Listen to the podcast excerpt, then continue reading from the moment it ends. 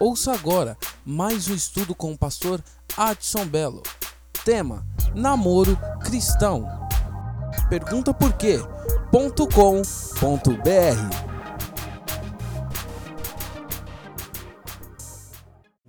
Só quero te convidar a todas as vezes que vir ao culto, todas as vezes, todas, todos os cultos, mas principalmente esse culto de ensino, você precisa estar munido de sua Bíblia, um caderno e uma caneta. Porque de terça-feira, como não é, não quer dizer que os outros cultos não, mas hoje você é bombardeado de texto. Senão você vai para a rede social e fica igual aqueles babaca de rede social. Eu acho isso, eu penso aquilo. A gente tem que parar de babaquice de rede social. Eu penso assim, eu acho assim. Não dá meio texto, nenhum versículo. Vamos usar texto? Vamos usar base bíblica? O que eu consigo dar é texto bíblico. Então eu queria convidar todos os jovens, pais, mães, porque você, pai e mãe, às vezes ele, ele seu filho agora está te fazendo de surdo. Então você anota para ele.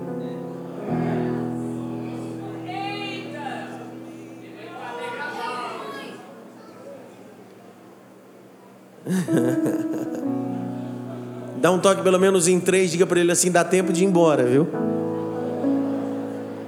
A Aline está indo embora já, tá vendo? Aline, Sueli indo embora, Marisa indo embora, as três estão indo embora. Tchau.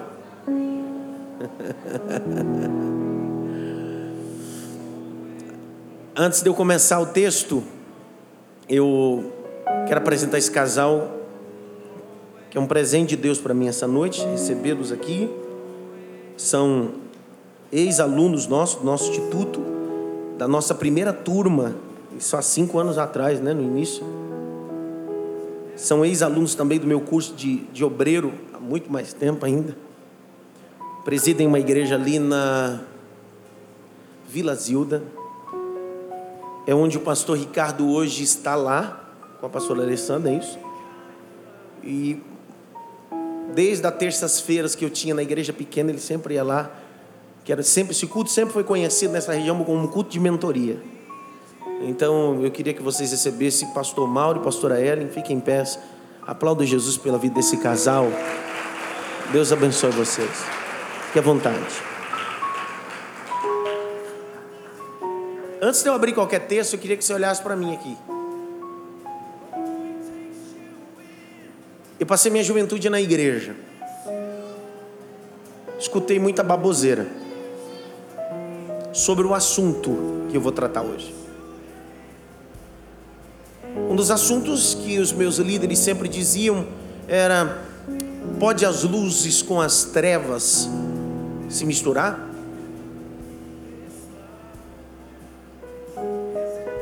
Ficava um tanto quanto evasivo, frágil a aplicação. Me lembro que nós, quando jovem, queríamos namorar meninas que não eram cristãs. E aí nós tentávamos burlar, fazer algum tipo de troca com a nossa liderança, e a liderança dizia assim: não pode. Você é sal da terra, você é luz do mundo. Mas isso não ajudava muito. Cresci. E tento até hoje atender a necessidade da igreja. Com explicação simples e plausível, bíblica. Porque eu sou um biblista. E como um bom biblista, o que está escrito, está escrito. Não tem para onde correr. Só se você não acreditar no que, no que não está escrito. Então preciso que você me dê um tempo para mim Deixe seu coração disponível, a sua mente disponível para aprender. E aí depois que você aprender, você especula alguma coisa. Então meu subtema desse estudo hoje é Romeu e Julieta. Está na Bíblia. Vamos comigo. Números capítulo 25.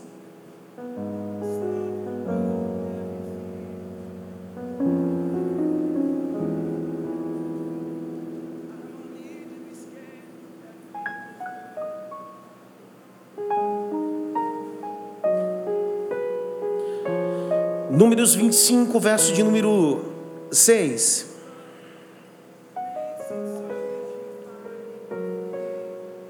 Eis que veio um homem dos filhos de Israel e trouxe aos seus irmãos uma midianita perante os olhos de Moisés e de toda a congregação dos filhos de Israel, chorando eles diante da tenda da congregação. Vendo isso, Finéias, filho de Eleazar, o filho de Arão, sacerdote, se levantou no meio da congregação, tomou uma lança na sua mão. Veio após do varão israelita, uma mulher midianita e um varão israelita, até a tenda, e os transpassou ambos, ao varão israelita e à mulher, pela sua barriga. Então a praga cessou de sobre os filhos de Israel. Os que morreram daquela praga foram 24 mil. Grite bem alto: alianças erradas, morre gente inocente. Escreve isso aí, põe no Facebook. Alianças erradas matam gente inocente. Ninguém falou nada, mas tudo bem. Já notaram? Ainda não? Verso 12: Portanto, dizei: Eis que dou o meu concerto de paz, e ele e a sua semente depois dele terá o concerto do sacerdócio perpétuo. Porquanto teve zelo pelo seu Deus e fez propiciação pelos filhos de Israel. E o nome do israelita morto que foi morto com a midianita era Ziri, filho de Salo maioral da casa paterna dos Simeonitas. Verso 15: E o nome da mulher midianita morta era Cosbi, filha de Zur, cabeça do povo paterno entre os midianitas. Curva a cabeça. Pai, nós te damos graça. Nos ensina não sermos religiosos, mas entender princípios. Porque princípios são melhores do que sacrifício. Nós vivemos uma geração que sacrifica demais e não consegue viver princípios. Nós queremos viver princípios, são mais importantes. Abre o nosso coração, nosso intelecto, nossa alma, para mergulharmos nas santas escrituras, no poder do nome de Jesus. Se você acredita no poder e na veracidade da Bíblia, eu queria que você desocupasse sua mão e aplaudisse Jesus.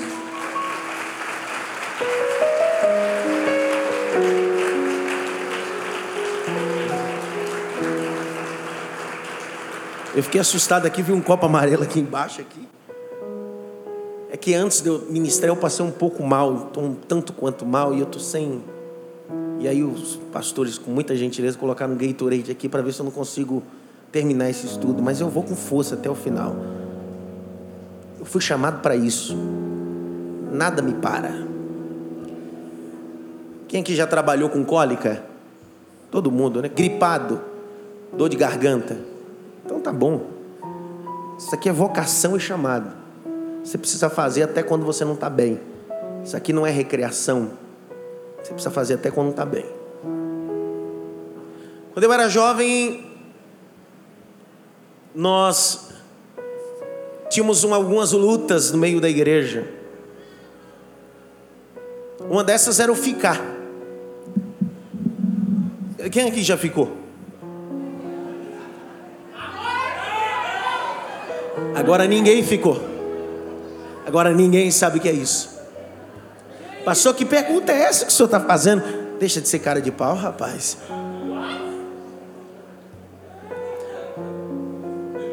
Mas um dia eu tinha um pastor, líder de jovens, chamado Lenilton. Ele era um tanto quanto radical, posso confessar. Extremista mesmo. Mas em meio às suas expressões extremistas, ele falou uma vez uma verdade plena. Num culto de jovem foi franqueada a oportunidade para ele, parece que naquele dia ele estava com o dente meio doendo, uma enxaqueca, e ele soltou. Vocês jovens, e eu estava no meio, que gostam de ficar por aí, não sei o que lá, vão ficando. Vocês sabiam que pode ficar Um cutucou o outro e disse: Meu Deus, coisa boa. Pode ficar. Vai ficando, porque quando Jesus voltar, vocês vão ficar também. Me perguntaram outro dia qual é o segmento que a igreja tem no que tange namoro. Existem vários movimentos hoje em dia, a corte, resolvi esperar, é, resolvi calhar, resolvi abraçar, resolvi, tem resolvi tudo. Existe um segmento que diz que não pode nem beijar, só beija no dia do casamento. É, é isso aí. Meu papel aqui não é nem apoiar, nem criticar, não. Eu penso que qualquer tipo de coisa que proteja o jovem, lícito. Por exemplo, aqui na nossa igreja local, nenhum jovem namora. É claro que é aqueles que querem ser pastoreado. Quem não quer ser pastoreado, ele faz o que ele quer. Ele frequenta a igreja, mas não quer ser pastoreado. Ninguém entendeu nada. Deixa eu abrir um parênteses aqui. Você precisa entender que nem todo mundo que frequenta essa igreja quer ser pastoreado.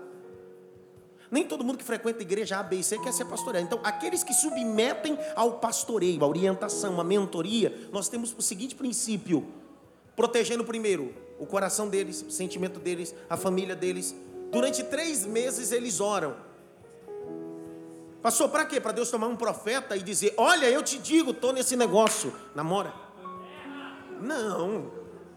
A oração não tem esse papel de levantar profeta e confirmar namoro. Primeiro que quando eu casei, escolhi minha esposa, quem escolheu não foi Deus, fui eu. Eu que escolhi ela. Ninguém entendeu nada.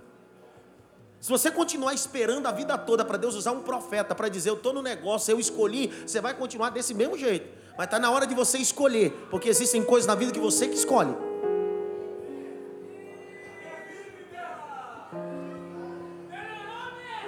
Estou bem já, hein?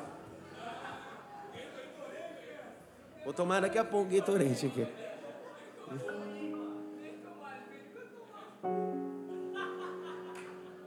O namoro é coisa séria. Dr. Johnny, que tem um seminário DNA, namoros direcionados por Deus, ele usa uma expressão, e essa expressão é dele, do seminário dele. Namoro não é recriação.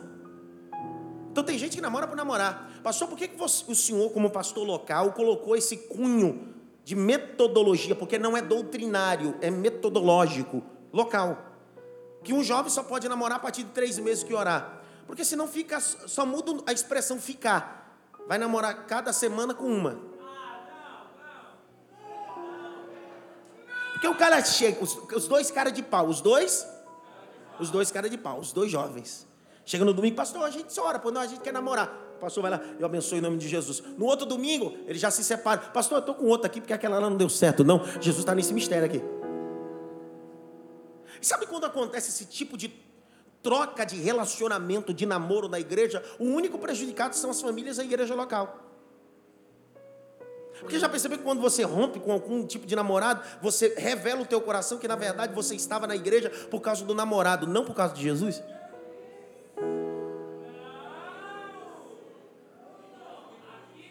O que é que motiva o seu coração via o culto? O teu namorado, a tua paquera ou Jesus?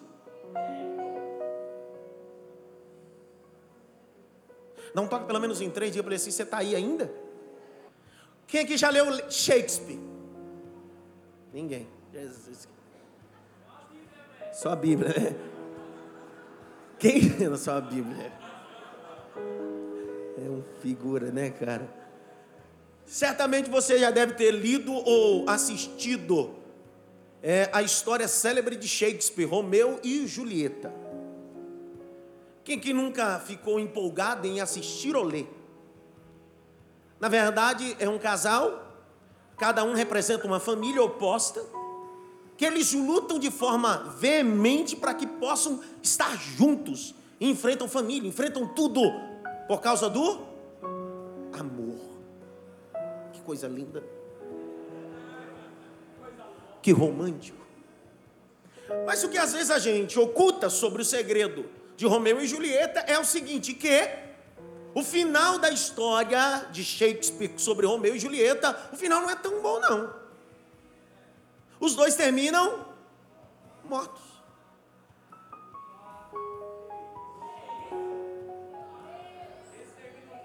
Mortos.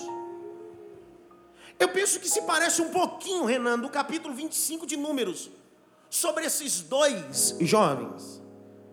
Um é israelita da família paterna maioral e a outra é midianita de uma família paterna maioral. E as duas famílias são opostas, são de linhagem diferente. Havia uma profecia que não deveriam se enamorar. Mas eles lutam, eles vão contra o sistema, como alguns jovens dizem, né? Vão contra o sistema, contra a burocracia, quebram tudo por causa do amor.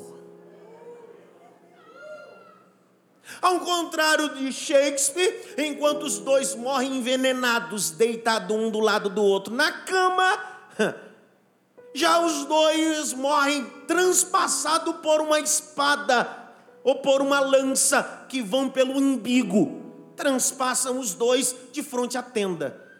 Eu fui pesquisar o Talmud, é um livro judaico, e, claro, a informação é ritual, não é bíblica, tá? Por que, que foi transpassado pelo umbigo? O Talmud diz, não sei. Não diz nada.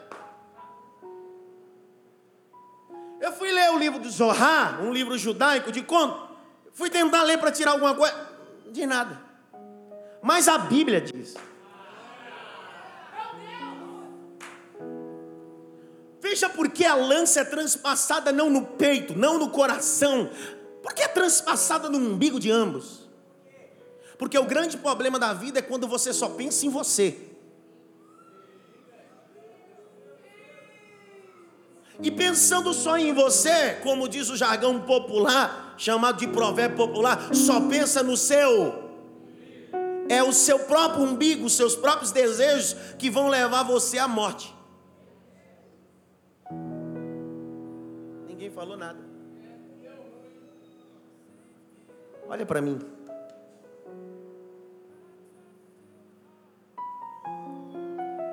Eles se enamoram, há uma maldição que cai.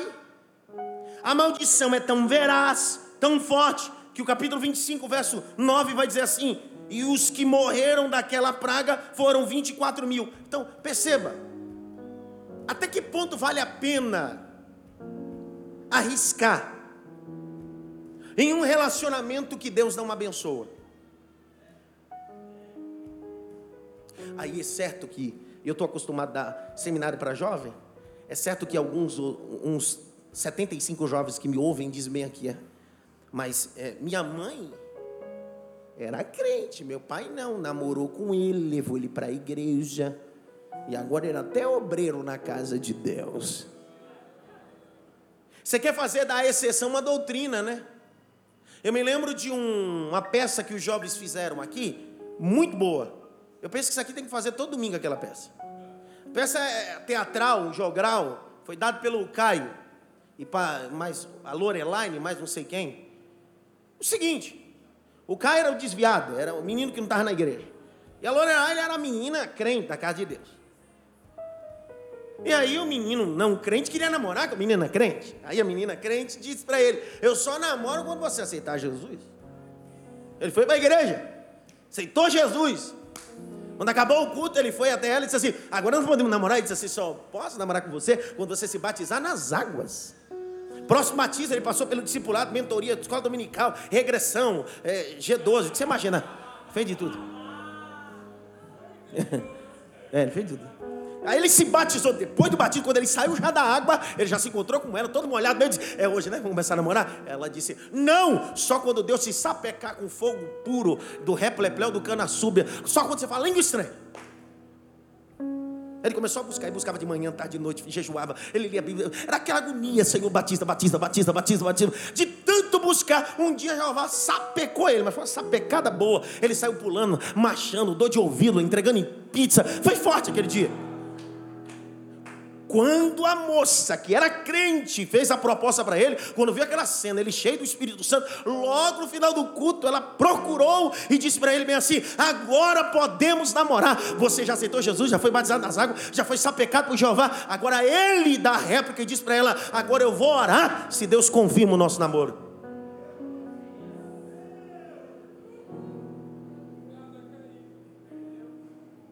Eu fico pensando que na vida As suas escolhas, tanto no que tange namoro, noivado e casamento, podem refletir um percalço, um colapso na sua vida matrimonial amanhã.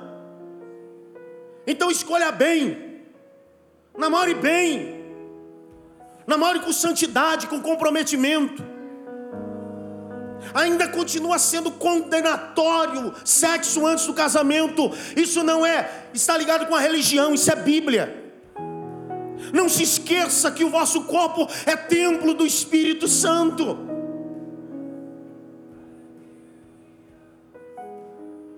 Segunda Coríntios 6. Vou começar a soltar uns textos aqui agora, só para pegar fogo arraial agora. 2 Coríntios 6, de 11 a 18. Lê aí, Claudemir. Cuidado quem você escolhe. Ó Coríntios, a nossa boca está aberta para vós o nosso coração está dilatado, não estáis estreitados em nós, mas estáis estreitados nos vossos próprios afetos. Ora, em recompensa disso, falo com como a filhos, dilatai-vos também vós.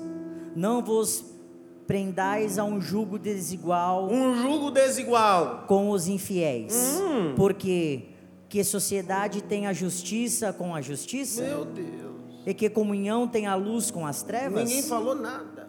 E que com, concórdia. Não, Vladimir, é com força, E que, e que concórdia entre Cristo e Belial? Eu vou arrumar para calma. Você está muito organizado. Verso 15. E que concórdia entre Cristo e Belial? Ou que parte tem o fiel com o infiel? E que consenso tem o templo de Deus com os ídolos? Porque vós sois o templo de Deus vivente, como Deus disse: Neles habitarei, e entre eles andarei, e eu serei o seu Deus, e eles serão o meu povo. Pelo que sai do meio deles, e apartai-vos, diz o Senhor, e não toqueis nada imundo, e eu vos receberei e eu serei para vós pai, e vós serei para mim filhos e filhas, diz o Senhor Todo-Poderoso. Meu Deus. Passou que eu, eu devo fugir das paixões? Querido, eu vou te dar um conselho como jovem. Está baixando ele? Um pouquinho para ele? Ah, tá bom. O grande conselho que eu tenho a dar à juventude hoje é: corre das paixões. Não tenta resistir, você vai se arrebentar. Abre comigo em Timóteo, por favor. Timóteo. 2 Timóteo 2, 22. Vai anotando. São 9 e 10 ainda. Eu estou com a mínima estou devagarzinho.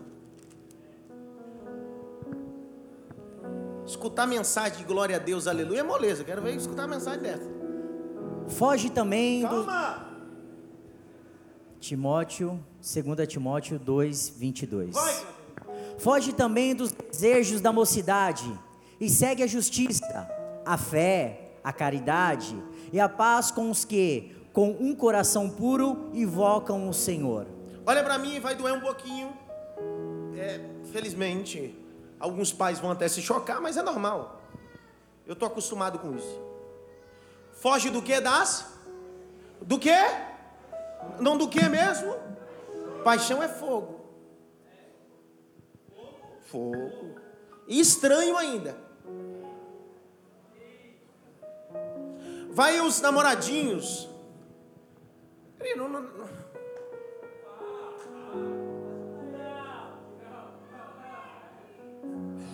Tá gravando, né? Não tem problema. Foge. Lembra quando você namorava? É. Porque você é crente, seus hormônios é endemoniado. É, tudo, o satanás pega os, os hormônios, cara. Então você, você é ser humano, tá? Não vem falar pra mim que você. Cara, eu namorava, eu fugia da aparência do mal, cara. Tinha dia que eu falava falso, vamos pro monte, vamos pro monte. Tá? Fácil pra ninguém, cara. Você é ser humano, cara. Você é jovem. Aí alguém acha que pode controlar as paixões. Toca ali. Põe a mão lá.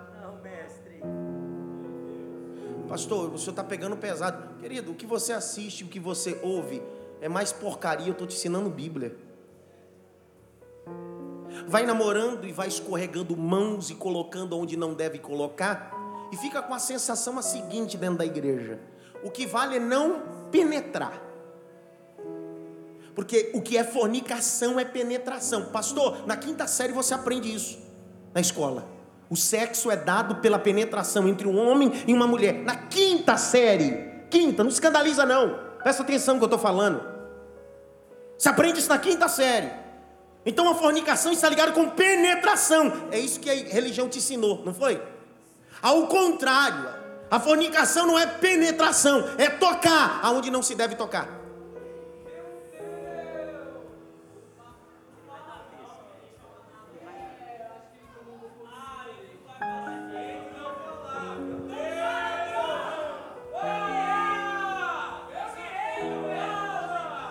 Pastor, mas eu casei virgem. Depende qual é o conceito de virgem. Porque o conceito de virgem não é penetração, é tocar aonde não pode tocar. Porque para a Bíblia, quando uma moça permite que o namorado toque em seus seios, isso já é prostituição, fornicação.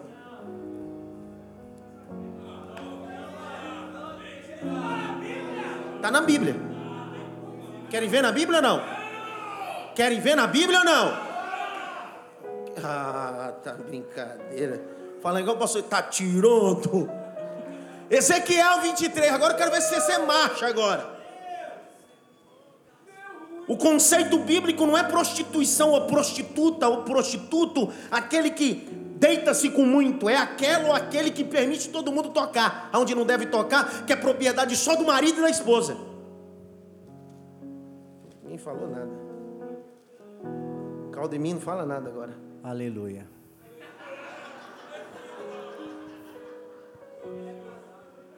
Claudemir, eu fui dar uma palestra na Assembleia de Deus Madureira, lá do Embu, Guaçu, Embu, sei lá onde foi. Tá aquele, foi onde foi aquele lugar? Tá bom da Serra. Tá bom da Serra. Aí tinha um senhor lá, eu dando uma palestra sobre sexualidade ao jovem. Eu dei esse texto para ler. Ele se recusou a ler. Ele parou, ele parou, ele, Ele parou. parou de lê. Acaba. Está escrito.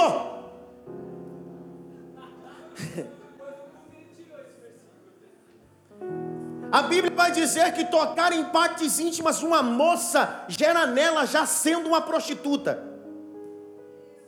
Lê aí, Claudemir. Ezequiel 23. E um a verso- seguir. É Olá e Elibá. Vai. Veio mais a minha palavra do Senhor dizendo: Dizendo o que, Claudemir? Filho do homem, Hum. houve duas mulheres, filhas de uma mãe. Hum.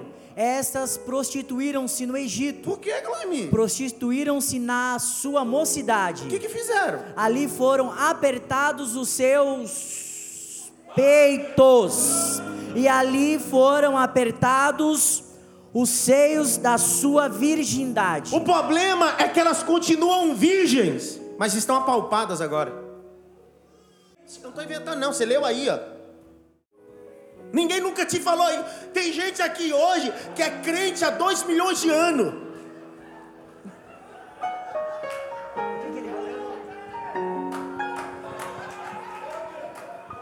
Vamos aplaudir Jesus, vamos aplaudir Jesus. Aplaude Jesus.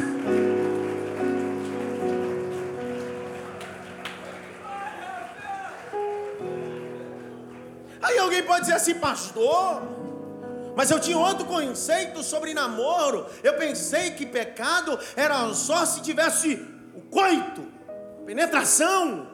Isso seria fornicação, mas você leu comigo Ezequiel 23 que tocar em partes íntimas para Deus e para a Bíblia isso já se caracteriza prostituição.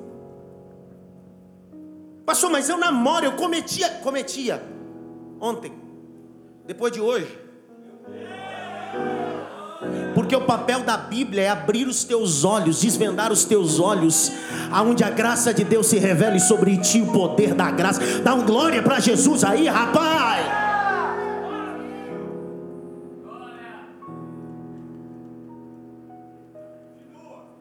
Vou continuar, calma.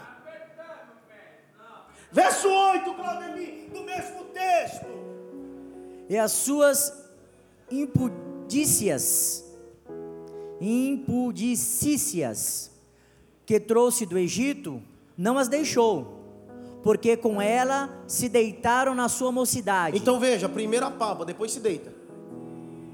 E eles apalparam seus seios da sua virgindade Hum. e derramaram sobre ela a sua impudicícia. O quê? Impudic a sua sobre ela. Aí, no seminário, na igreja não. Só no seminário. Ah, isso aí é muito forte. No seminário eu explico isso. Aqui você não aguenta muito, não. Verso de número 21, lê aí, Claudemir. Olha para mim, antes de ler. O meu povo perece por falta de conhecimento. Posso te dar um, uma, um, um adendo aqui? Dia 30 de abril vou fazer 15 anos de ministério. Nesses 15 anos, 11 anos eu dedico ele ao ensinamento. Ninguém pode dizer um dia que entrou neste lugar e não foi ensinado ou instruído. Se você for para o inferno, vai são, sabendo que você está indo, porque você não pode me culpar. Verso 21. Assim trouxeste à memória a apostasia da tua mocidade, quando os do Egito apalpavam os teus seios e os teus peitos da tua mocidade. Dá um toque pelo menos em três assim. Apertou, hein?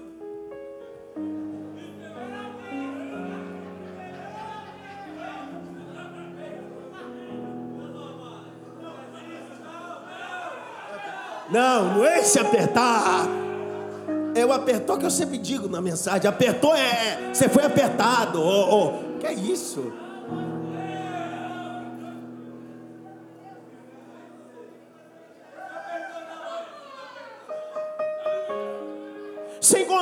Nos homens, né?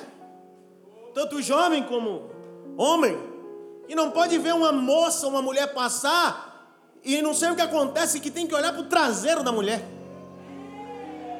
Isso hoje não acontece só na rua, acontece dentro da igreja. Se eu ver você fazendo isso dentro da igreja, você vai ver o que eu vou fazer com você. Ah, você vai ver. Eu acho, Pastor, mas o senhor está pegando pesado hoje. Você vem em que culto hoje? Qual é o culto hoje? Então você não vem no culto errado, vem no culto certo?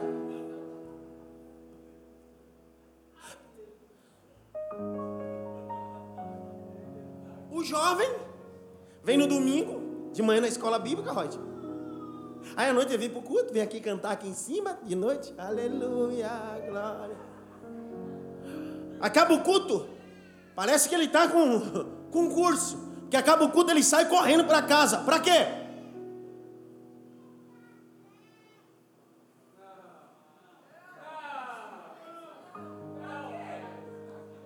Para assistir Pânico e outros programas.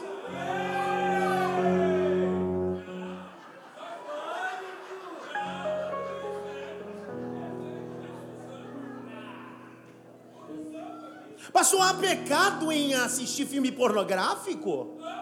Passou há, bre- há pecado? Isso aquece meu, meu casamento. Ah, hoje, hoje Deus te pegou, cara. Hoje tá. Hoje tu tá arrebentado hoje. Hoje, dá um toque pelo menos em 30 dias. Hoje Deus te pegou, cara.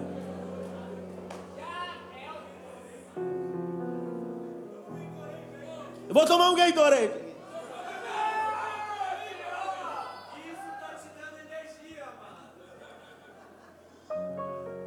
Nós precisamos fazer um pacto com os nossos olhos. Tirar os nossos olhos daquilo que traz pornografia, imundície, lascívia. A palavra prostituição vem do grego porneia. E a, a expressão grega porneia vem de pornografia. Está na hora de nós fazermos pacto que Jó fez com seus olhos. De olhar só para aquilo que edifica. Vou falar de novo. Está na hora de nós fazermos um pacto com os nossos olhos. Eu vou olhar só para aquilo que edifica. Abre comigo, Jó. Capítulo 31. Fiz aliança com os meus olhos. Como, pois, fixaria numa numa mulher. A Bíblia está escrito tudo, querido. É fixar. Quem fixa, Paula, faz o quê? Deseja, cobiça. É diferente quando você olha para uma mulher, para um homem, e diz: Cara, cara bonito cabelo do cara, cara. Que moça bonita, cabelo lindo, cara. Mas aquela olhada dá 30 segundos, um minuto. Aí acontece o que está esse texto: cobiça. Cobiçou? Pecou. A Bíblia vai dizer: aquele que cobiça a mulher do seu próximo. O que é cobiçar? Desejar. Ele não desejou outra coisa senão ter com ela um ato íntimo.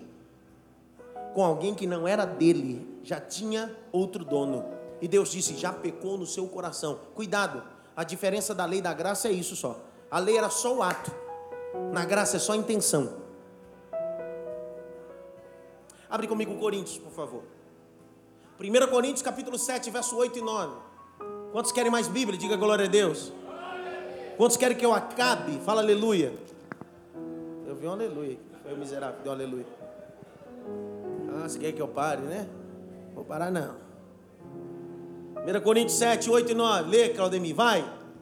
Digo, porém, aos solteiros e às viúvas, que lhes é bom se ficarem como eu. Mas, se não podem conter-se, casem-se. Para! Consegue segurar, filho? Não consegue? Então casa. O texto sempre está associado. Primeiro, o compromisso é o casamento. Depois, sexo. Não é sexo e depois casamento. É casamento, depois sexo. Ninguém falou nada agora. Meu Deus. 1 Tessalonicenses 4, verso 3 a 5. 1 Tessalonicenses 4, 3 a 5. Falar língua estranha é moleza, querido. Entregar revelação é moleza. Lê. Porque esta é a vontade de Deus, Qual é a vontade de Deus? a vossa santificação, Essa é a vontade de Deus, que é a santificação? que vos abstenhais da prostituição, Da, pro, da porneia, porneia, pornografia e prostituição em geral. Vai. Que cada um de vós saiba possuir o seu vaso em santificação e Um honra, vaso.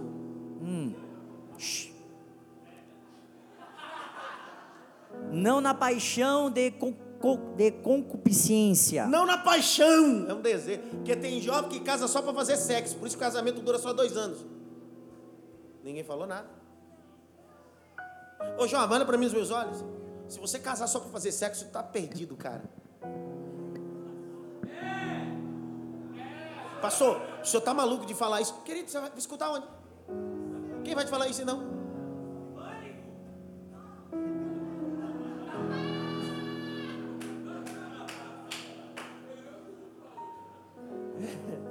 Estende a mão aqui para o Aldair, para mim, por favor. Pai, no nome de Jesus, todo espírito de- tumulto sai dele. Até perdi o raciocínio. Eu preciso ter maturidade de entender essa linguagem. A igreja por muitos anos achou absurdo, é tão absurdo que na minha época de igreja, os casais faziam sexo com um pano branco e um buraco. Sempre foi um tabu falar de sexo, instruir sobre sexo na igreja, no púlpito. Por isso que a igreja atual é o que é, está o que está. Porque hoje existem casos de homossexualidade, lesbianismo, casos onde se troca de mulher, de marido toda hora e a igreja bate palma. Eu não vou bater palma, eu vou ensinar, vou continuar denunciando. A palavra de Deus está em primeiro lugar.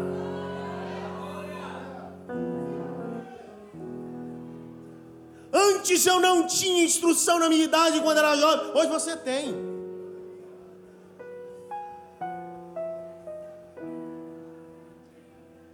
Ninguém falou nada agora. 1 Pedro 5,5. Eu já vou terminar. Semelhantemente, vós, mancebos, sede sujeitos aos anciões, e sede todos sujeitos uns aos outros, e sujeitar, e revestivos de humildade, porque Deus resiste aos soberbos, mas dá graça aos humildes. Deixa eu dar um conselho para você, para você jovem. Se o seu pai e sua mãe não abençoar o teu namoro, não adianta insistir numa coisa que não está abençoado pelos pais. Porque eu penso que era a mesma coisa que os pais de Cosbiziri falavam para eles, mas eles queriam persistir. E com a decisão deles, 24 mil morreram.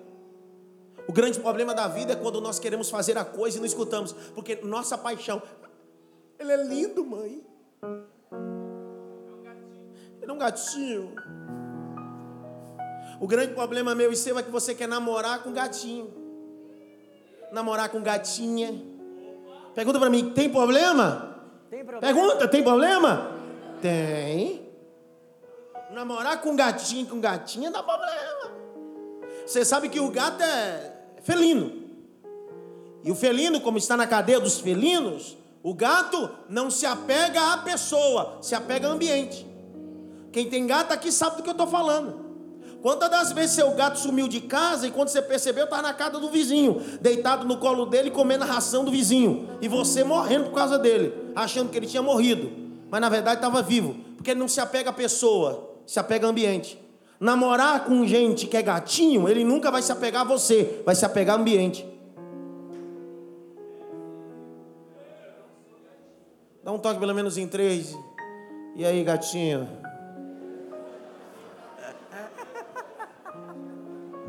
Tem até crente hoje que é gato, cara. Crente gato. Ele não, não congrega em nenhuma igreja. um tempo congrega em uma, outro tempo congrega em outra. Está aparecendo um outro dia e disse assim: Pastor, eu estou saindo daqui. Eu falei: Meu filho, é a décima terceira igreja que você congrega. É claro que você tem que sair. Isso aqui é só mais uma, porque é gato. Não está preocupado com pessoas, está preocupado com o ambiente. Enquanto o ambiente pode me trazer benefício, eu estou lá. Deixou de me trazer benefício, eu vou embora.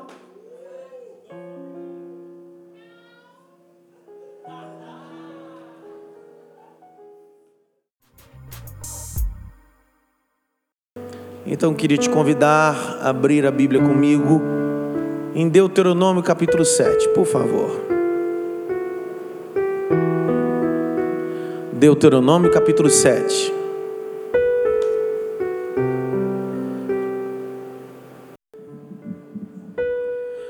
Deuteronômio capítulo 7, verso 1. E quando o Senhor teu Deus te tiver introduzido na terra, qual vais possuir, e tiver lançado fora muitas gentes diante de ti, os heteus, os girgazeus, os amorreus, os cananeus, os ferezeus, os heveus e os jebuseus. Sete grandes nações e muito numerosas e poderosas. Por que, que eu devo lançar? Verso 3: Nem te aparentarás com ela, não casa com ela, não. O texto está dizendo: Não darás tuas filhas os teus filhos para que tomem filhos e filhas, pois faria desviar os teus filhos de mim, para que servissem outros deuses, e a ira do Senhor se acenderia contra vós e depressa será consumida. Curve sua cabeça, Pai. No nome de Jesus, nós te louvamos, te bendizemos por essa noite. Quero te pedir a tua boa mão sobre nós. Abre o nosso intelecto, nos dá maturidade intelectual e espiritual nós queremos manusear a tua palavra, nos submeter à tua palavra. Nós não queremos se submeter à religiosidade, nem tampouco a homens. A tua palavra está acima de qualquer organização religiosa. A tua palavra está acima de qualquer pessoa. A tua palavra tem poder. A tua palavra é a excelência de tudo. Pai, no nome de Jesus, tira nessa noite toda distração tudo aquilo que rouba a atenção. Senhor, faz esse celular desligar. Se não desligar, Senhor, faz queimar.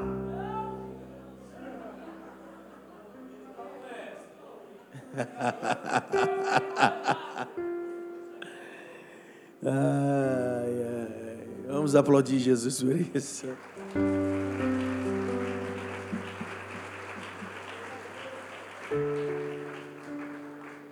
Semana passada, eu falei sobre o conto de Shakespeare, Romeu e Julieta. Falei um pouquinho sobre a história, como termina, não termina muito bem, termina com morte. É um romance muito bonito, mas infelizmente que o seu final é trágico. E aí eu falei sobre a história de um israelita e de uma moça que quebram todos os protocolos para viver um romance. E a história deles parece muito mais do que Shakespeare. De Romeu e Julieta. Enquanto na história de Shakespeare só os dois morreram, na história de Cosby e Ziri 24 mil pessoas morreram por causa das suas atitudes. Eu sei como você, que casei na igreja. Minha cerimônia foi em uma igreja. Quando se fala de namoro, noivado e casamento, a primeira imagem que vem na cabeça bíblica é de Isaac e Rebeca. Alguém outro dia, eu queria que você olhasse para mim, por favor. Alguém outro dia disse que foi Deus que escolheu Isaac. Foi Rebeca, foi Deus e não Rebeca que escolheu Isaac. Foi Isaac que escolheu, ou Deus que escolheu Rebeca para Isaac. Isso é uma verdade bíblica. As escolhas de um matrimônio, de um namoro, é sua. Não espere Deus tomar um profeta, como na minha época, sair marchando no meio do corredor, tipo de coisas de, é, de, de é, coisas de Hollywood. É uma decisão sua. É você que escolhe. Então vale ressaltar que você precisa escolher bem. Porque uma escolha errada de um casamento errado vai te tornar alguém fracassados na vida sentimental. Eu digo aos obreiros da casa que escolham bem para casar, porque não adianta você ter uma vocação e a sua mulher for.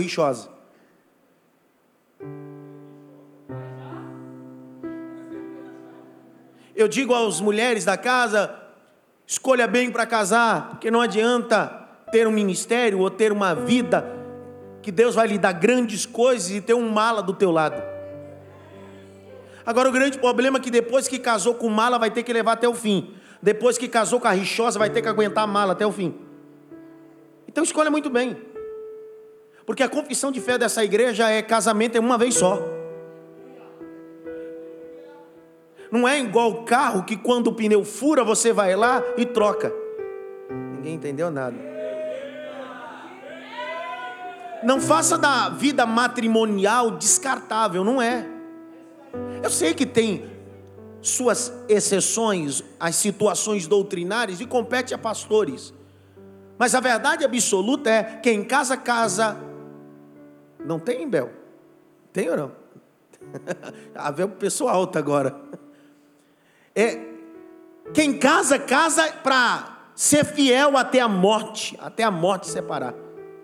Primeiro princípio, quando você aborta isso, você se torna mentiroso. Porque os votos no púlpito foi: serei fiel até a morte. E não foi, se tornou filho do diabo. Eu sei, eu não estou dizendo aqui que não vivemos a pior crise existencial no que tange matrimônio. Eu vi, vi não, o ano passado eu estive numa conferência com o pastor Josué Gonçalves e ele estava dando um dado importante que nos últimos tempos, últimos dois, três anos, há uma, um número de separação de divórcio que aumenta. E esse número de divórcio não aumenta no meio da, dos ateus, não. É no meio daqueles que se dizem cristãos que estão em todo o culto. Falam língua estranha, marcha, faz replepé do cana súbia, faz uns aviãozinhos, mas não vivem casados.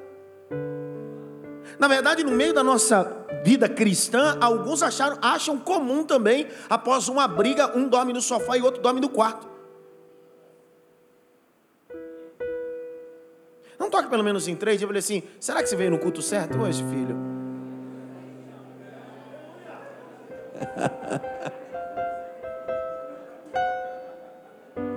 Eu disse semana passada que quem em casa só por sexo certamente vai separar rapidinho. Porque o jovem, quando quer se casar, ele pega literalmente, no cunho literal, o texto de 1 Coríntios 7. Se não aguenta se conter, casa. Olha o que diz 1 Coríntios capítulo 7, olha lá.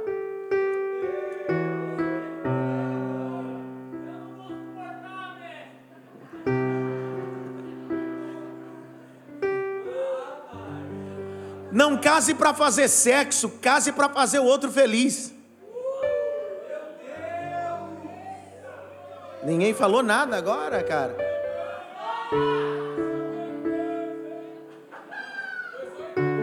Pastor, mas pode falar essas coisas no púlpito, na igreja? Se não falar na igreja, vai falar onde?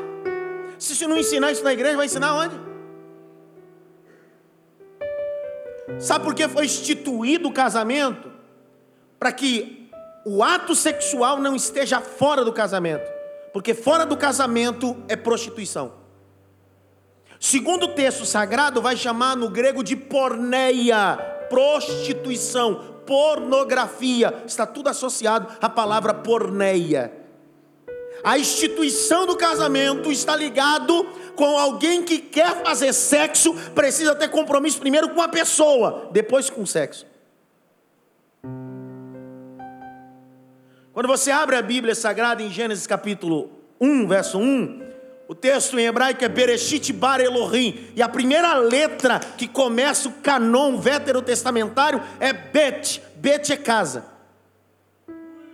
A criação não começa solteiro, começa numa casa, num casamento. Ninguém entendeu nada.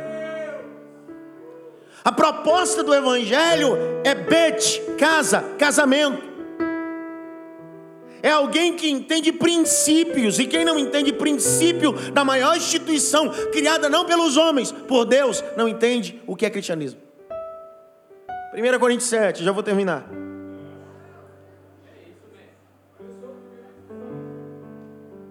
Verso 1: Ora, quantas coisas que escrevo, bom seria que o homem não tocasse em mulher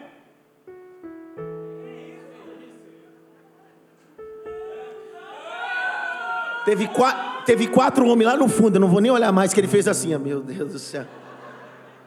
Até sinal da cruz fez. Verso 2.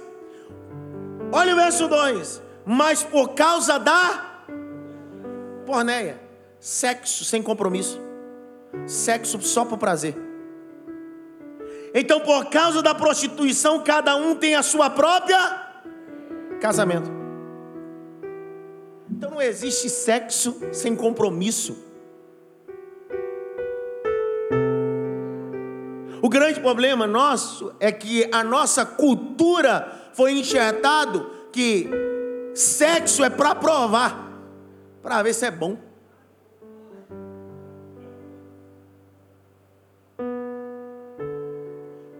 Sexo antes do casamento, eu vou falar devagar. Falei três, vou falar a quarta vez.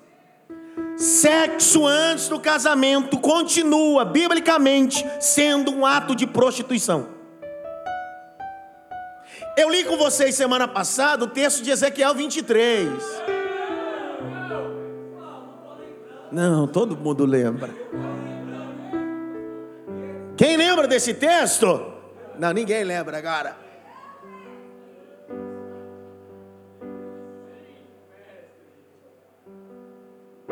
Verso 9 de 1 Coríntios.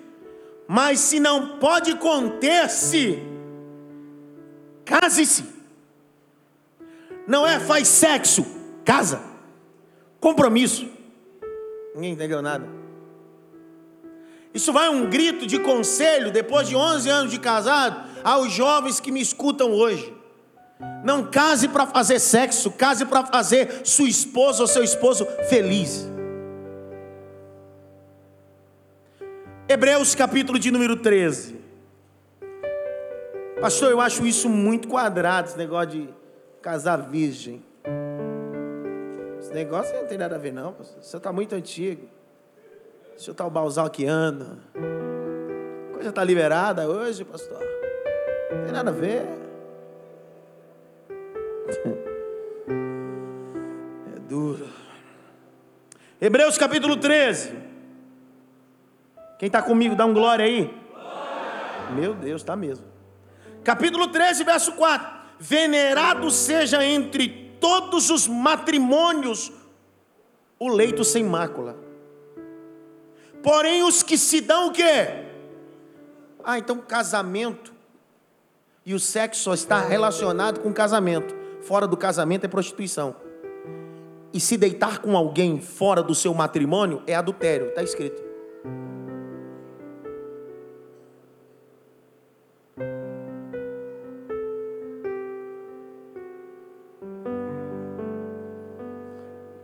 Ninguém fala nada comigo, cara.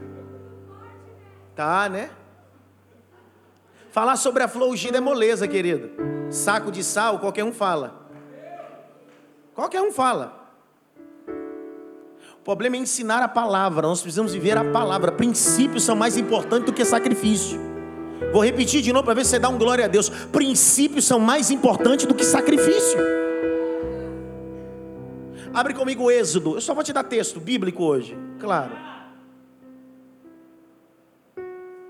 Pastor, eu vim aqui hoje para ver se o senhor me convence. Semana passada o senhor não me convenceu. Nem pudera. Porque a Bíblia diz que quem convence o homem é o espírito, não o pregador. O papel do pregador é só expor o texto. É papel do espírito convencer. Primeira, Êxodo capítulo 20, verso 14.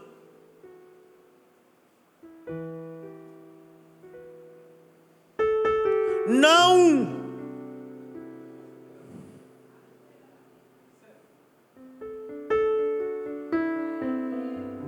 não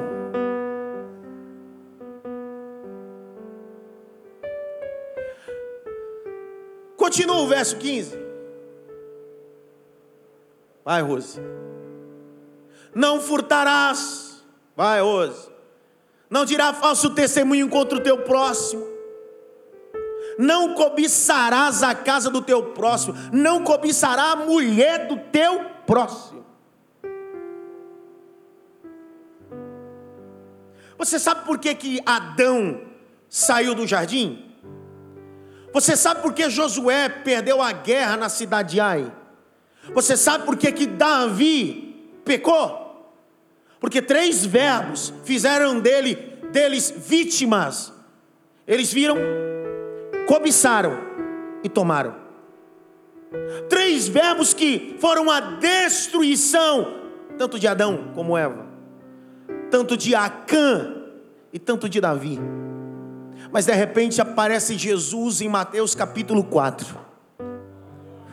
E o diabo vem tentá-lo com três coisas que representam os três verbos: ver, cobiçar e tomar.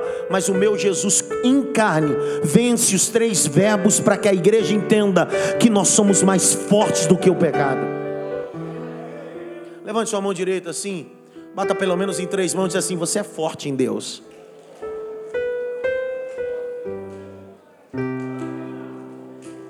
Mateus 5, 22, por favor. Eu estou devagar. Mateus 5, 22. 28, 28, perdão.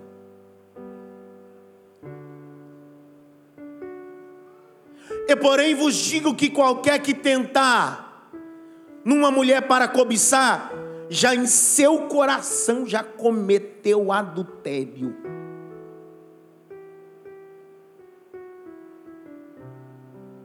Você lembra o que Deus disse a Caim? O pecado jaz a porta da onde? Coração. Cuidado com o teu coração. Cuide bem do seu coração. Porque o seu coração é um terreno fértil, tanto da graça como da maldade. Quando eu li com vocês em Deuteronômio 7, há uma ordem é ordem? Quando vocês entrarem em Canaã, que tem sete nações, Não se dê em casamento. Porque se vocês se derem em casamento, vossos filhos e vossas filhas se desviarão de mim. Olha o ciúme de Deus. O que Deus quer é que a tua adoração continue sendo única. É o princípio da adoração. Quem troca adoração por coisa é o diabo. Vou falar de novo. Quem troca adoração por coisa é o diabo. Eu sei que muitos púlpitos e muitos pregadores dizem assim: adora que Deus vai fazer, adora que a porta vai se abrir. Quem troca coisa por adoração é o diabo. Lá quando Jesus é tentado por ele, é ele que oferece: se você se prostrar e me adorar, eu te darei. Deus nunca te prometeu nada. Ele disse: me adore, porque você precisa. Adoração não é aparência, é essência. Então Deus se preocupa com adoração, não de aparência, não de performance, mas de essência. Então Deus está dizendo, porque senão vocês vão se desviar da adoração, do propósito. Muita gente na Bíblia, Ágata, começou muito bem, mas terminou muito mal, com alianças que fizeram o grande problema da vida é com quem você faz aliança. A escolha sempre será sua. Abra comigo em Gênesis, por favor.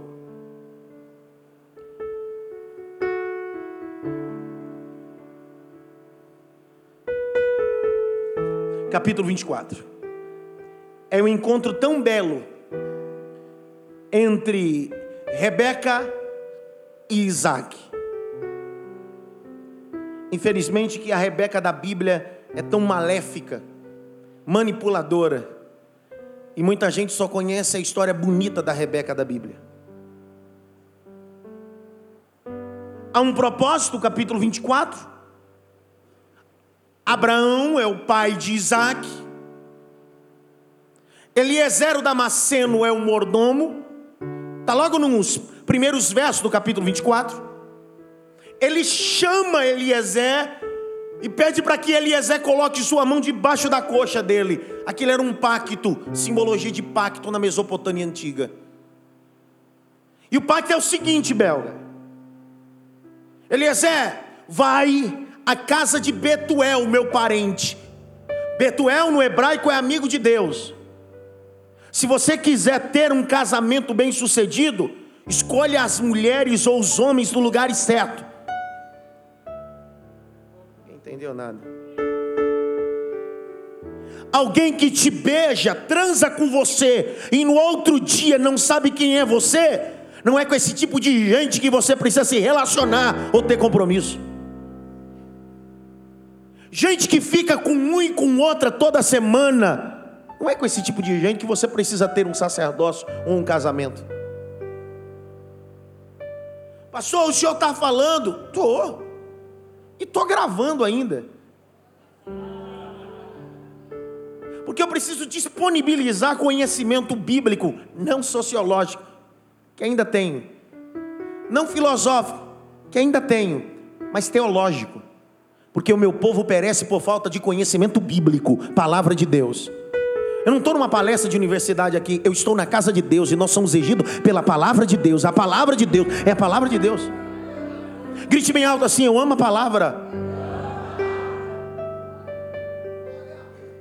Eliezer vai até um poço, grite bem alto: poço. E quando ele chega no poço, tem um monte de donzela. Aí ele faz um propósito no coração, ele faz um, um voto. Aquela a quem eu pedir água e der a mim aos camelos que eu estou levando, dez. Você já viu o camelo bebendo água? É igual o radiador quando ferve. Você põe água, aquilo lá bebe. Mas detalhe, ela está num poço aí embaixo. Ele não pede água para os camelos, pede água para ele. E ela disse assim: Não daria água só a ti, mas também os dez camelos. Está na hora de você ser criterioso quem você vai escolher para casar. Mulher preguiçosa que dorme até meio-dia, uma hora e não faz nada, Homem preguiçoso que dorme até meio-dia, uma hora, não pode ser um bom marido ou uma boa esposa amanhã.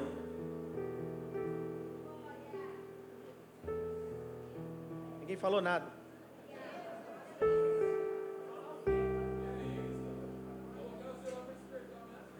Dá um toque pelo menos em três, diga para ele assim: fala alguma coisa aí, por favor. Tua mãe já disse que ele não trabalha, não quer nada com nada, tu continua.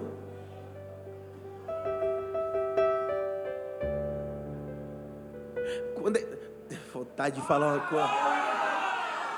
Tem menino que para namorar ele pede dinheiro para a mãe para ir no McDonald's tomar casquinha. Mãe, me dá cinco reais que eu vou na, no McDonald's tomar uma casquinha com a namorada. Os caras, você não tem, você não tem dinheiro para comprar casquinha. Tu quer namorar, rapaz? Ah, vai, meu.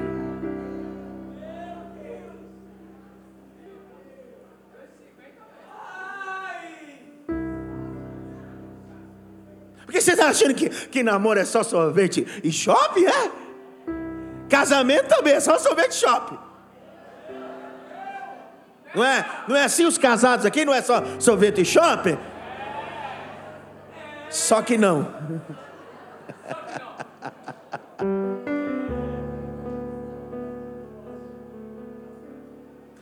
A Bíblia vai dizer que a primeira coisa para que um jovem entenda princípio de casamento é que no dia que ele casa, ele precisa deixar pai e mãe. Mas tem homem que casa e leva pai e mãe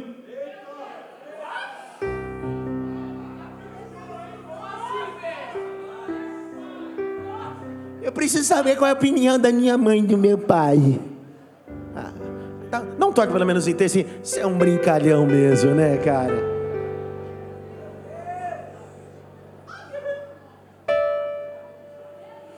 O homem é a ordem imperativa do livro do Gênesis. O homem deixará pai e mãe e uniciar sua esposa. É comum Sociologicamente, quando numa casa tem um homem, o homem se casa e ele é agregado à família da esposa. Então você que tem filho, homem, mãe, pai, infelizmente eu estou contando antes de você, você não sabia, né? Eu vou falar. Ele vai casar e vai deixar vocês. Ele vai se unir à família da mulher. É comum, é cultural. Agora quem tem filha mulher, é a mulher que traz o homem para a família.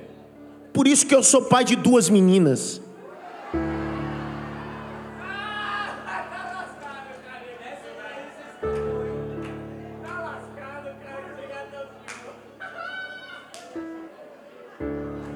Entendeu, Vera? Me perguntaram, pastor, quantos filhos o senhor quer ter? Cinco. Tudo mulher. É. Pode ver que quando o pai e a mãe ficam velhinho, quem é que cuida? Os homens não cuidam. As noras já começam, cada um com seus problemas. A filha a mulher não.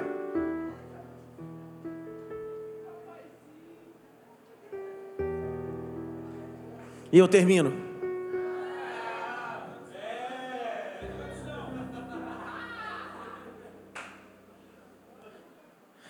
Aos jovens, às solteiras, às viúvas que pretendem se casar, os viúvos, não case por aparência. Não case por cabelo, não. Cuidado, não case por perfume, não. Pode te enganar. A dura coisa da vida do casamento é que vocês só encontram em lugares públicos aonde eles se produzem, mas depois do casamento não tem produção, não acordar de manhã. Parecendo o sol radiante do meio-dia. Deixa eu falar outra coisa para você. Eu, eu vim com muita sinceridade. Eu não consegui nem ir para casa. Eu vim direto da, da TV para cá. Querido, tudo que você assiste na televisão, no filme, de manhã, bem cedo. Sabe aquele filme romântico que você assistiu? Lembra? Que eles dormem e aí eles acordam e se beijam. Mentira.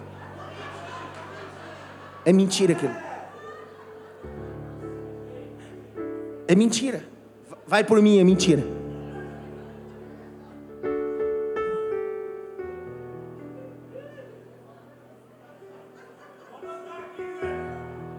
Anota.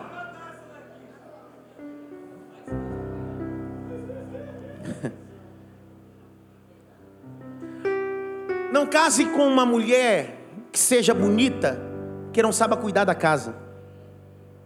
Não case com um homem que seja descoladinho, que não sabe ser sacerdote do lar.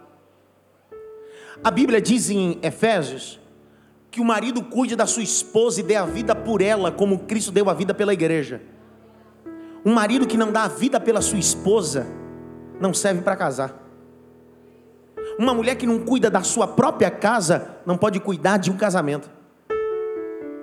Ninguém falou nada. Eu, eu vontade de falar um texto aqui, mas eu não posso. Um tempo atrás eu soltei esse texto aqui, deu uma briga. As mulheres queriam, queriam me pegar, lembra?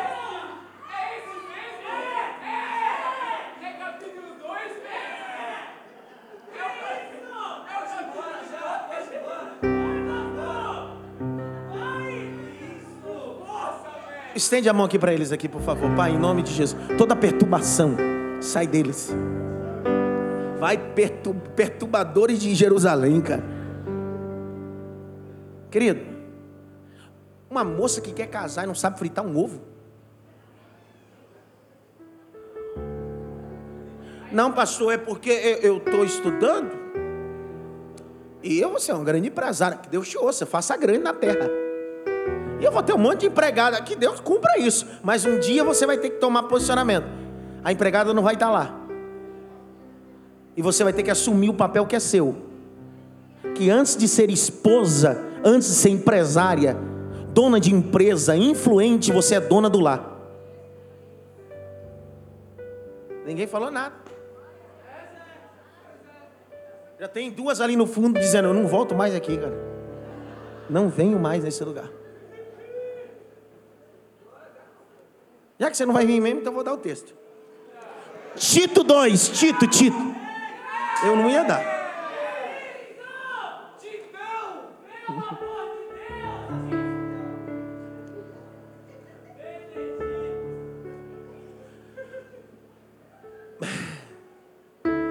Mulheres que ficaram grávidas, geraram filhos, mas não se tornaram mães. Pais que engravidaram suas esposas, pagaram enxoval, sustentam, mas não são pais. Capítulo 2 de Titinho, verso 1. Não tem título nas Bíblias das mulheres, né? Não tem, rasgaram, né? Aboliram esse negócio, né? Capítulo 2, verso 1. É por isso que eu vou citar esse texto, porque hoje é cu de mentoria, cu de doutrina, sim ou não? Então vou ler, olha o texto, ó, 2, 1. Tu, porém, fala o que convém a sã doutrina. Os velhos sejam sóbrios, graves, prudentes, são na fé, na caridade, na paciência. As mulheres idosas, semelhantemente, que sejam sérias no seu viver. Como convém também as santas, não caluniadoras, não dada ao vinho, manguaça, mesa do bem. Verso 4, é agora. Para que ensine as mulheres novas a serem prudentes. Porque tem moça nova que se casa e ela acha que é solteira ainda.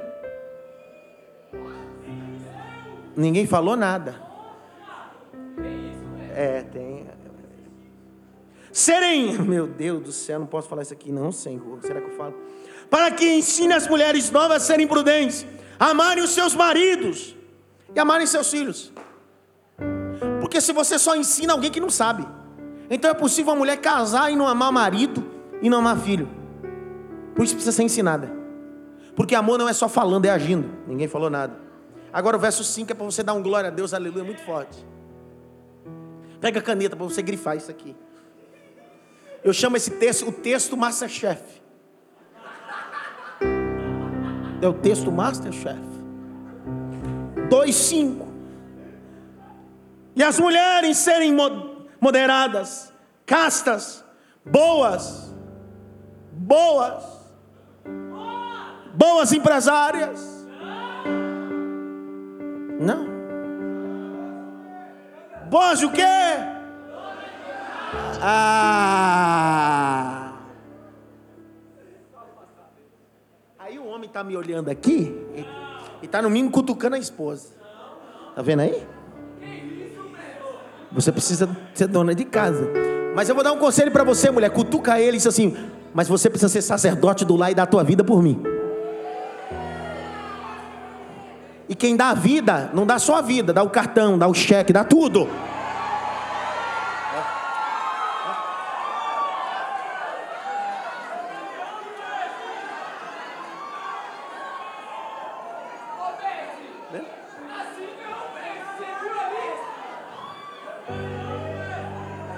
Rebelaram, rebelaram, rebelaram.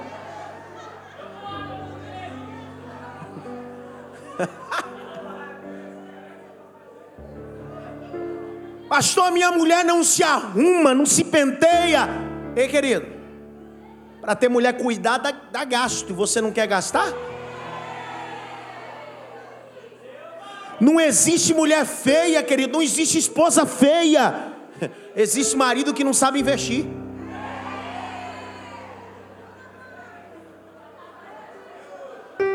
Pastor, o que o senhor está ensinando é bíblico? Claro que é. Cantares de Salomão, capítulo 2, verso 10, diz: O meu amado me diz: Levanta-te, amiga minha, formosa minha, e vem, como cheiro de mirra, todo perfumada. Se tem perfume, tem mirra, tem dinheiro, tem que pagar, tem que manter.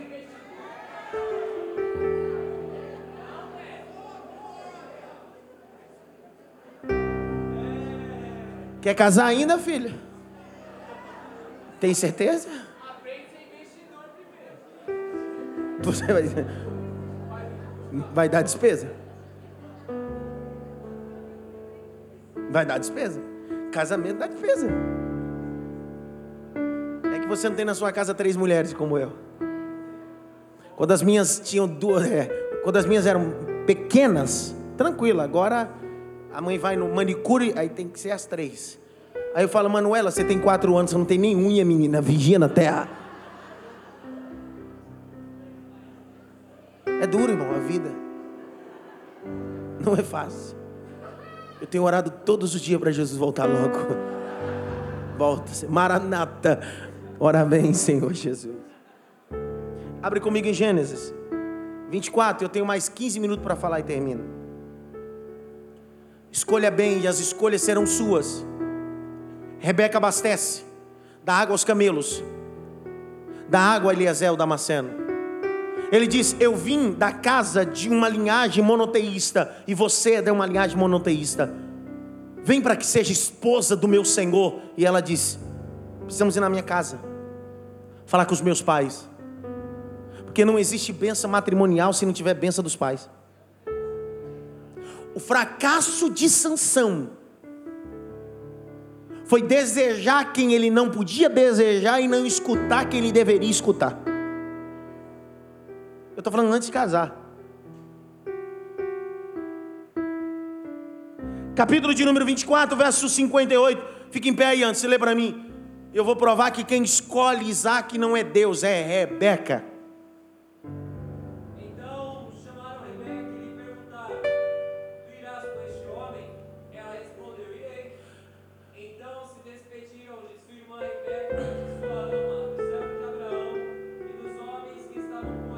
Sessenta. E abençoaram Rebeca. Meu Deus.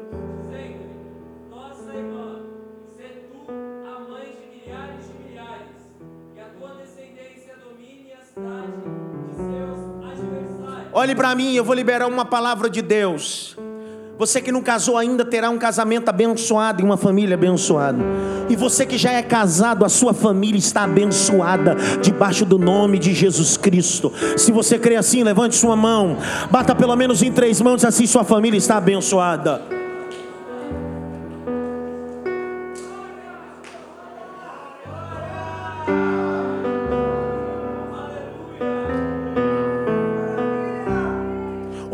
Diz sobre um relacionamento que não segue os padrões? Pastor, eu conheço um casal que é exceção. Ela começou a namorar com ele, ela era crente, ele não. E agora eles estão crentes. Ele, ele até é obreiro da igreja. Legal, que benção. Eu já vi muitos desses também. Mas vale a pena arriscar? Casamento é arriscar? É isso que eu pergunto para os jovens. Vai arriscar? Abre comigo em Neemias, por favor. Por que é que Deus quer que você se case bem? Se relacione bem. Para que você não perca a sua origem. Aí alguém pode dizer assim, pastor, tem muita gente dentro da igreja que não vale nada. E gente lá fora que é muito mais, tem muito mais. Concordo com você. Verdade. Mas quem disse que quem está dentro da igreja é cristão? Eu recebo gente na minha casa, não é porque senta no meu sofá que é meu amigo.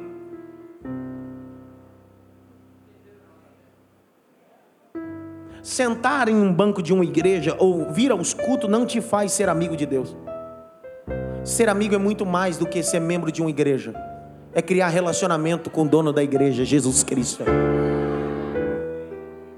Neemias 13, 23 a 28. Porque Deus tem ciúme de você. Por causa disso. Porque nós somos fracos, somos influenciáveis. Demais. Neemias 13, 23 a 28. Antes, fique em pé e leia esse mistério. 13 e 23. Além disso, naqueles dias vi também que alguns judeus tinham casado com mulheres de Asdod, Amon e Moab. Para. Podia? Podia ou não? Olhe para mim, Deus não vai proibir você de decidir o que você quer. Frase célebre, eu penso que citei ela semana passada, se não citei, vou citá-la.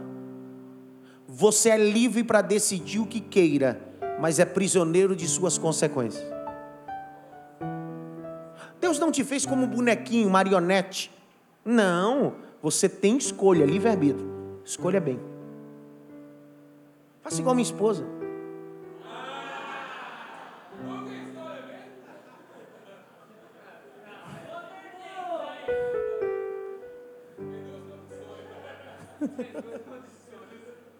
Deu em cima de mim.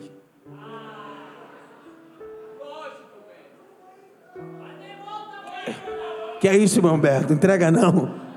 Vai, continua a leitura. 24. A metade dos seus filhos falavam a língua de Asdod ou de outro povo, e eles não sabiam falar a língua judaica. Para. Ah, vocês não pegaram, é? Qual é o papel da mistura e enfraquecimento da cultura? Ah. Um dos maiores sociólogos franceses, chamado Pierre Bourdieu, não cristão, disse que quem não preserva a sua cultura, não preserva a sua identidade. Por não preservar a cultura, deixaram de falar a mesma língua. O que era só uma palavra dizendo que chato virou palavrão. O que era só tô chateado agora que maldito. Porque o que na tua cultura é ilícito, na cultura do outro é lícito.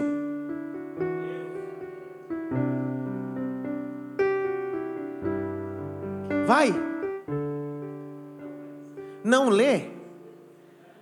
Não seja desobediente. Leia.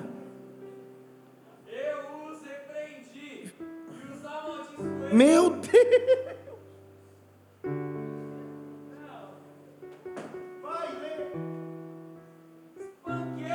O quê? Mas que Neemias estava virado nesse dia. Ele pegou um pedaço de madeira e eu vou dar um cacete em todo mundo hoje. Alguns não foi todo mundo. E arranquei os cabelos. Irmão. É pá. Hum, hum, hum. Jura, miserável. disse: o quê? Para, para, falar em miserável, cara. Uma mãe foi chamada na escola. Por que eu falo miserável? A expressão miserável. Uma mãe né? Bel, abafa o negócio. Miserável significa algo deplorável, algo ruim, tá? E aí uso a expressão miserável, não sei o que lá. E aí as crianças aqui reproduzem o que o pastor fala. Tudo que o pastor fala, eles reproduzem. Eu falo um monte de texto bíblico, eles não reproduzem um texto. Versículo. eh, eh, Olha, eu vou pegar eles no final do culto naquela salinha, eles vão ver. Não reproduz um versículo que eu dou aqui. Mas a minha inspiração, tira o pé do chiclete, vocês viram aqui no dia do meu aniversário, né? Os gremlins molhados, miserável. Aí, uma das mães, que eu não vou falar que foi a Bel, não foi, Bel? Eu tô contando porque é muito cômico, né, Bel? A gente deu tanta risada. A Bel foi chamada à escola. Porque o profetinho é dela. E, é o que acontece com o filho da Bel, acontece com um monte aqui também. Começou a chamar o menino na escola, fazer, seu miserável! Seu miserável! Aí a Bel foi chamada. A coordenadora pedagógica. Isabel. Eu nunca vi ele falar essa palavra miserável, agora ele chama os de miserável. Aí ele foi falar. Mãe, mas o pastor. Cala a boca. Boca. Cala sua boca. Cala sua boca. Em casa da.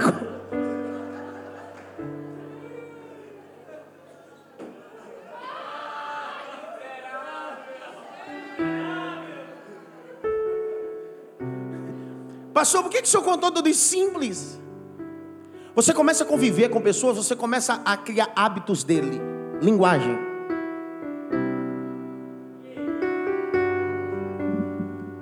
Continua antes, fica em pé. Porque só bateu e arrancou o cabelo, tem muita coisa ainda. Não dareis vossas filhas em casamento aos filhos dele, Tá escrito ou eu que escrevi de caneta na minha?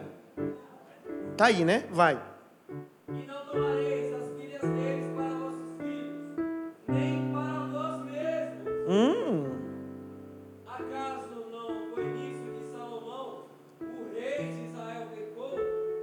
Entre muitas nações não havia rei semelhante a ele. Ele era amado por seu Deus, e Deus o constituiu rei sobre todo Israel.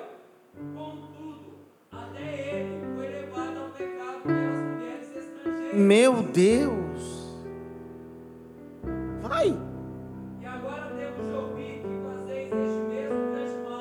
Mal. Esta infidelidade contra o nosso Deus e estai vos casando, com mulheres estrangeiras, Meu Deus. um dos filhos de Joiada, filho do sumo sacerdote, É agora. era cheio de sambalate. Aí quem não conhece Bíblia diz, por que, que ele deu tanta ênfase que o filho do sacerdote era genro de sambar? Por que, que deu tanta... Para que dar ênfase nesse camarada? Simples. Está escrito lá em Neemias 13, que quando Neemias entra na câmara, quem está deitado na cama no lugar dos dias das ofertas é Tobias, Sambalate e toda a sua descendência, principalmente Tobias. E são os três, Sambalate, Tobias e Gesem, o arábio, que são inimigos da reforma. Estamos colocando inimigos da cultura dentro da nossa. A expressão que você usou foi muito forte. Eu vou falar de novo. Porque quem não respeita a minha cultura, como eu respeito a cultura do outro, se torna inimigo da minha cultura. Não é meu inimigo, é inimigo da minha cultura. E Paulo diz que as más conversações corrompem cultura. Qual é a sua cultura? 1 Reis 11, 1 a 13.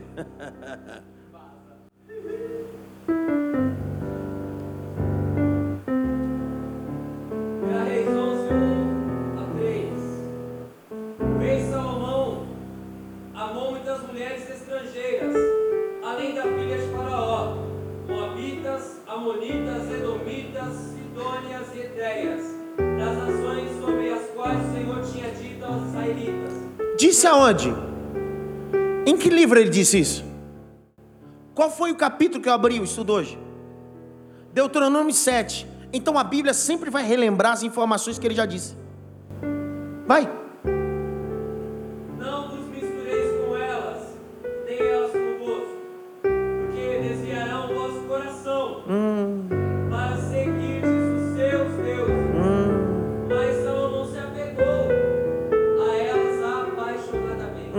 Paixão, a miséria. Ele teve 700 Quantas mulheres, filho? 700 mulheres. E quantas concubinas? 700 mulheres princesas e 300 com Mil mulheres, filho. Mil, mil, tinha que pagar mil manicure.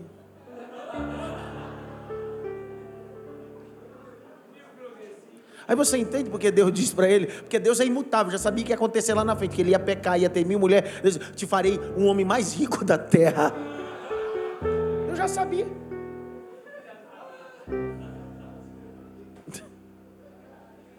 E eu termino esse estudo, penso que um pouco tanto engraçado, descontraído, para que nós possamos entender algumas verdades, princípios bíblicos.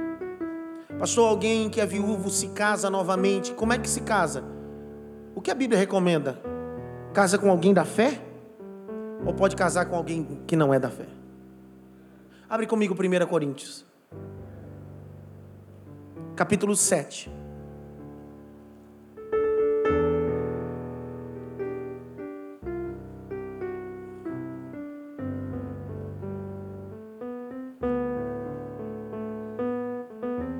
Verso 39.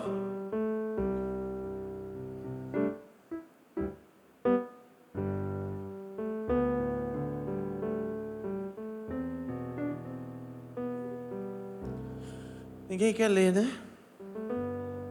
Lê aí alguém.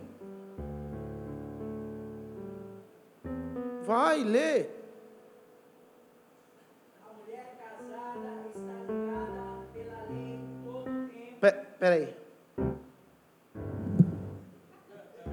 A mulher casada está ligada pela lei em?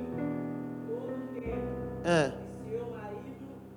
Então, enquanto for vivo, está ligada pela lei. Se morrer, calma, se morrer, não matá-lo.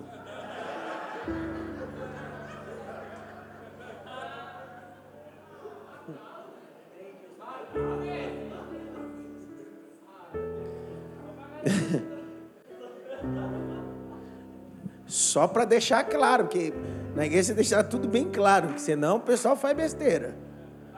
Vai.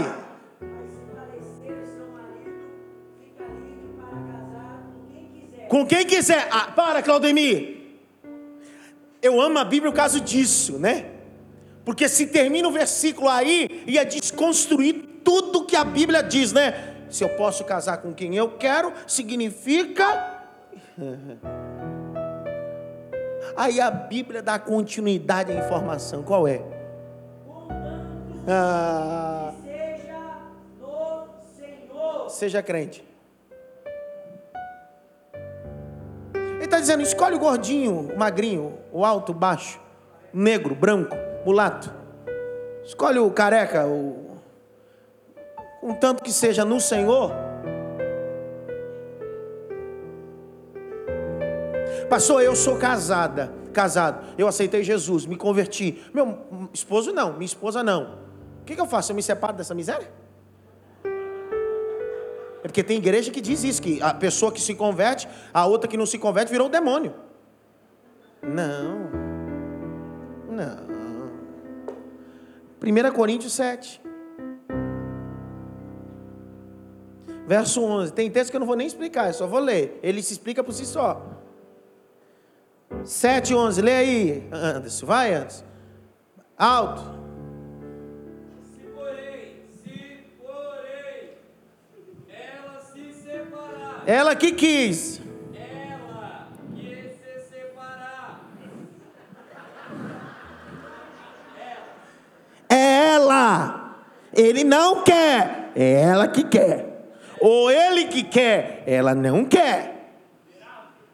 não se casa. Se você tomou a decisão de se separar, você não tem direito de casar. Está escrito. Agora, se o outro decidiu ir embora, você está livre para casar.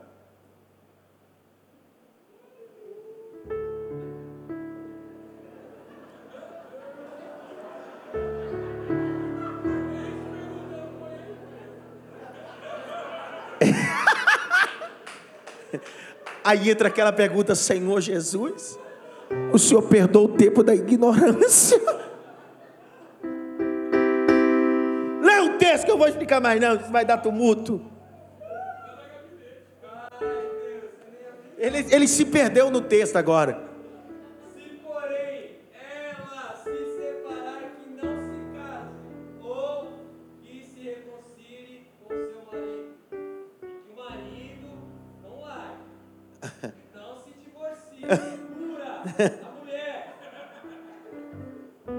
Por quê? Olha para mim, senão vira banalização, pessoal. Olha nos meus olhos, eu sei que hoje não é um estudo para você machar, falar língua estranha ou chorar. Chora de raiva, não é de alegria hoje. Vem de raiva. Não banaliza o evangelho. Tá casado um ano, dois anos, aí separa. Por quê? Incompatibilidade. É que depois de um ano, a gente percebeu que a gente não é igual. Quem disse que vocês eram igual? Quem disse que você vai casar com alguém igual a você?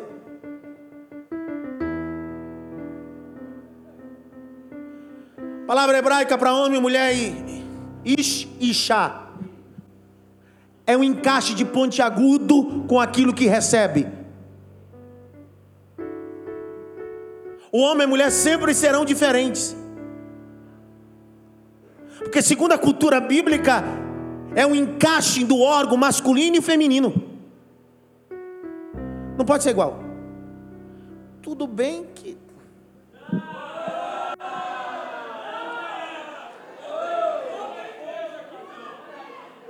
Mas isso é para outra terça, outra terça-feira. Hoje é esse assunto. Fique em pé, lê isso aí, rapaz. Continua para atrapalhar a minha pregação.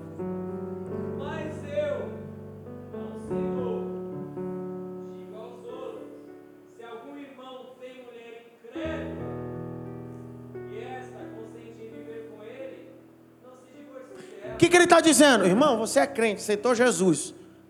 Ah, você aceitou, começou, converteu, me batizei. Mas minha mulher não quer vir para a igreja, não quer, quer saber desse negócio de evangelho, não. Pastor, o que, é que eu faço? Continue com ela. Amando ela. Orando por ela. Não larga ela para casar com uma crente na igreja, não. Porque o que o evangelho estabelece é princípio, não sacrifício. Vai.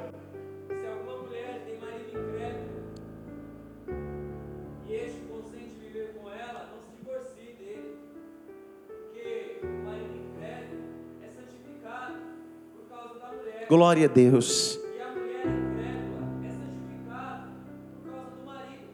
Dá um glória para Jesus aí. E eu termino esse estudo tão breve bíblico dizendo a vocês que são casados: se um dia passar pela sua cabeça em se separar, depois de hoje desse ensinamento, faça consciente: se separe, mas nunca mais se case. Se for decisão sua, faça. Como a Bíblia diz: eu não quero mais, mas nunca mais se case, porque se casar, está em adultério.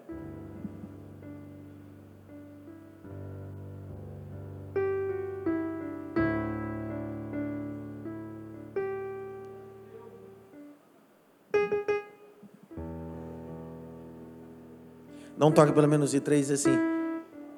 E agora, hein?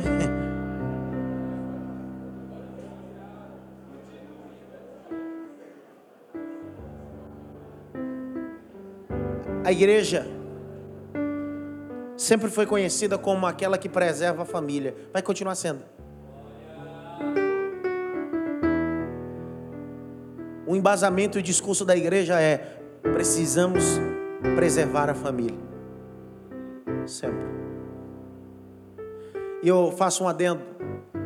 Eu pastoreio membros aqui na igreja e gente de outras denominações, gente católica, espírita, que vem receber ministração. Um dia desse, uma mãe desesperada, cristã, descobriu que a filha, que o filho, começou a se envolver com homossexualidade. E ela disse: Eu não aceito, eu vou expulsar ele de casa. Eu disse para ela: A senhora não é mãe. Não aceitar o que ele escolheu está correto, mas jogar fora de casa é burrice. Ame, abrace, o maior ensinamento da vida não é jogar as pessoas fora, é abraçar.